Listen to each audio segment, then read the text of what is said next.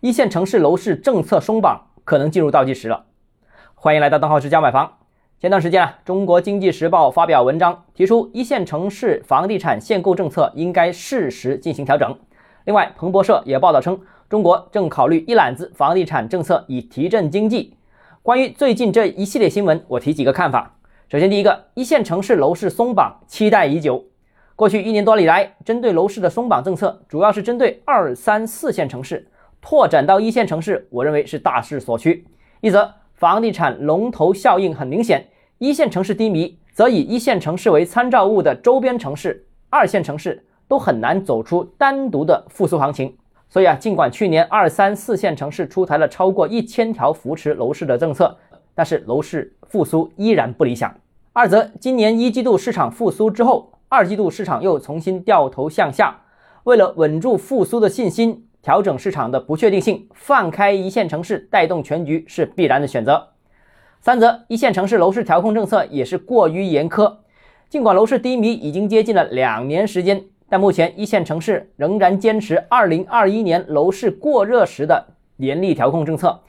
明显政策和当前形势出现了不匹配的情况。四则，房地产就是稳经济增长、稳地方财政的最重要手段，没有之一。面对当前形势，也应该考虑释放房地产的合理需求，特别是一线城市房地产长期的大量需求，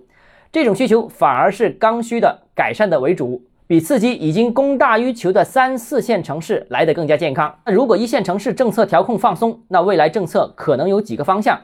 一是外围区域限购政策可能放松或者直接松绑。不要以为一线城市楼市整体就火热，其实一线城市的远郊同样呈现了二三线城市的那种供大于求的情况。如果针对人才放松，甚至全面取消限购，我觉得也是可以考虑的。第二就是贷款政策的调整，诸如首付下调、贷款利息下调。目前一线城市二套房贷首付极高，基本上是要百分之七十的，阻碍了大量改善型需求的释放。还有就是贷款利息的下调。比如，目前房贷利率是远高于经营贷的利率，而一线城市的房贷又远高于其他城市的利率，